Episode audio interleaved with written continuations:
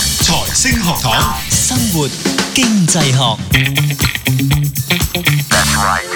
好，繼續翻返嚟生活經濟學啊，嚟到呢一節啦。咁啊，當然啦，我哋繼續咧就講翻頭先咧，啊卡圖咧你話咩話？將呢個曾曾經啊 經濟學經濟學裏面一啲嘅例子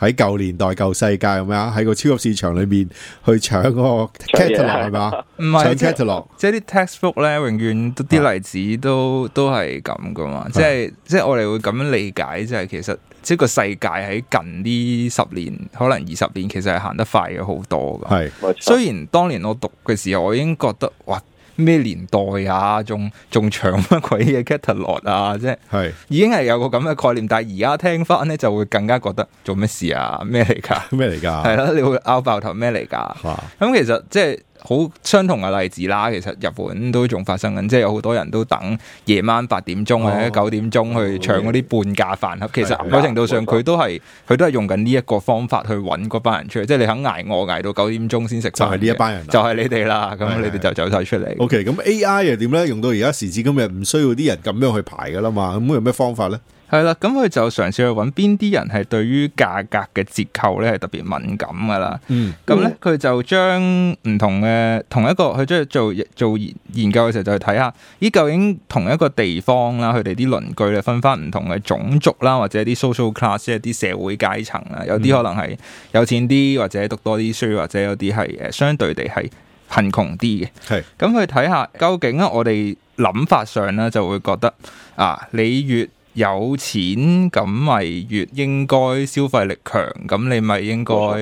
會願意使多啲錢。咁即係你唔係好 care 究竟誒、呃、會唔會有折扣啦？係啊，係啦，咁呢個諗法即係都幾即係都合理嘅，好大路係啦，好我哋嘅正常諗法普遍嘅諗法咯，係啦。係普咁遍嘅諗法咯，相反調翻轉就係、即係如果你係越相對貧窮啲，咁你消費能力低，咁你梗係希望啊有咩折扣就攞到盡啦，咁希望慳低一蚊低一蚊啦，咁咁嘅諗法啦。係咁好明顯，我哋咁樣講個故事咧，咁、個結果咧就好明顯出嚟嘅結果就唔係咁嘅。係因為都幾 surprising 嘅，因為 traditional 嘅 economics 真係好自然噶嘛，就係咁講話嗰個我我哋有個 term 叫做叫做 price elasticity 咁嘛。係簡單啲嚟講，就係講一個價格嗰個敏感，對價格嗰個敏感程度啊嘛。係咁頭先卡 a 所講，其實一般我哋都覺得有錢啲嗰啲咧，佢係冇咁 care 嘅，即係係貴少少都冇乜所俾謂。得起啊嘛，係啦，俾得起啊嘛，咁所以我哋咪會出現個情況，就好似誒、呃早兩個星期同大家講嗰陣時候咧，咪講緊嗰間咩補習網上補習嗰間公司咧，你有錢啲佢收你貴啲噶嘛，嗯係個情況咪一樣咯。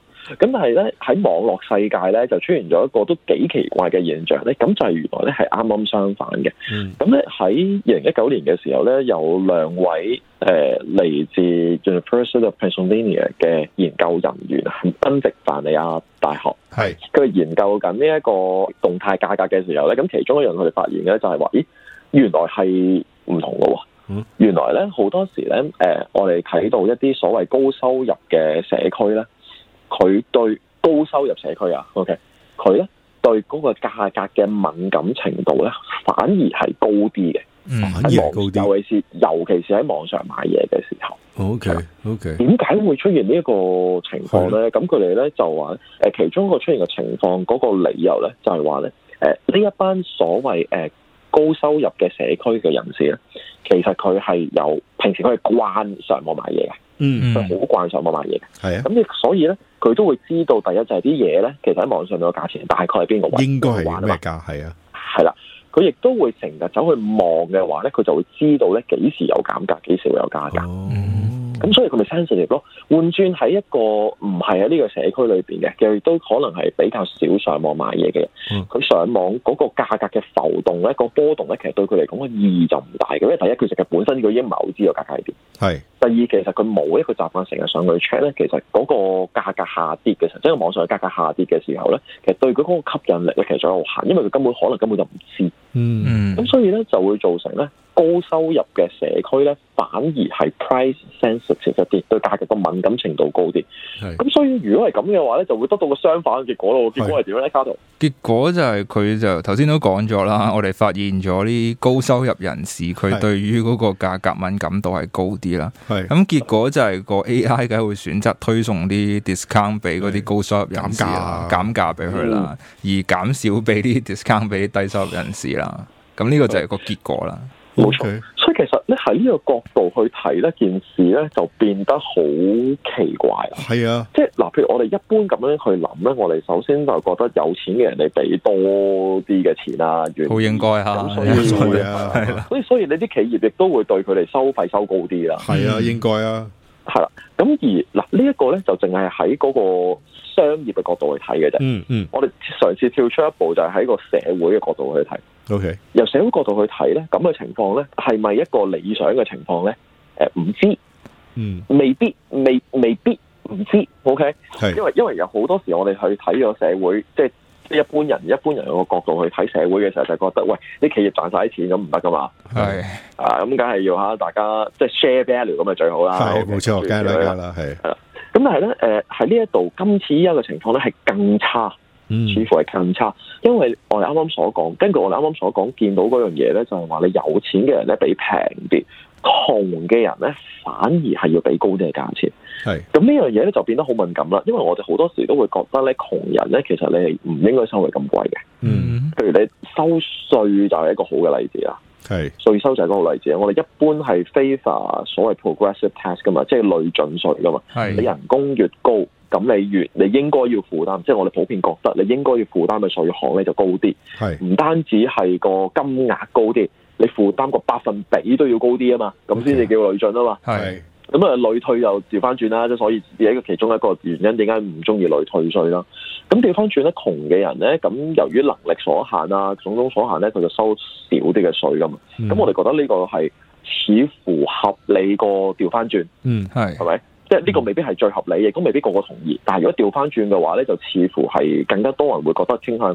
唔同意。嗯咁我哋啱啱見到價格呢個例子咧，就係、一樣啦，嗯似乎係令到人哋覺得更加唔舒服。嗯因為窮人係俾貴咗。咁當然，咁中間其實有好多嘢係可以 argue 多啲嘅，即係譬如話，嗯咁而家係一個純粹嘅商業行為嚟噶嘛。係啊，係啊我又唔係話特登望住你啊，一睇你知你係窮人啦，收你貴啲咁樣，唔係啊係又又唔係啊，唔係啊 OK？，係啊，又唔係啊。咁而且誒、呃，窮人亦都有一個選擇係可以唔買啦。冇係錯咯，係啦，咁因為畢竟我哋講緊嘅唔係，即係佢冇好仔細去講話係乜嘢類型嘅貨品，因為似佢唔係淨係講緊誒呃一間公司或者係講緊一類型嘅貨品嘅，而係而係林林種種唔同嘅網上網上嘅公司、網上嘅平台，咁然之後去整體去睇係唔係比貴啲，咁所以唔同類型嘅貨品都有。換言之咧，其實誒、呃如果真係唔係有錢人嘅話，佢如果知道佢係俾高啲嘅價錢咧，其實佢永遠都有個選擇咧，就係、唔參與。佢就係嗯係啊唔買咯。咁你同交税咪有個最大嘅分別咧？交税你係你冇得揀噶嘛，sorry，你係冇得揀噶嘛，係。咁所以喺呢個情況之下咧，我哋就會見到誒、呃、總結翻之前，我哋就會見到一個咧，我哋似乎係覺得見到覺得唔舒服嘅一個現象，咁我哋就叫佢做一個所謂。誒、所謂演算法歧視嘅，咁就同我哋之前所講嘅統計性歧視一個嗰、個 idea 咧，其實有少少相似嘅地方。記住咧，卡羅之前我哋講過噶啦，其實唔係一個因為仇恨、因為咩其他種種嘅理由所造成嘅一啲歧視，咁所以其實佢係咪真係好 fit into strict 個 definition 叫歧視咧？我哋都唔知，但係似乎就係一啲我哋誒、呃、見到現實生活中第一發生緊嘅事，第二咧其實我哋唔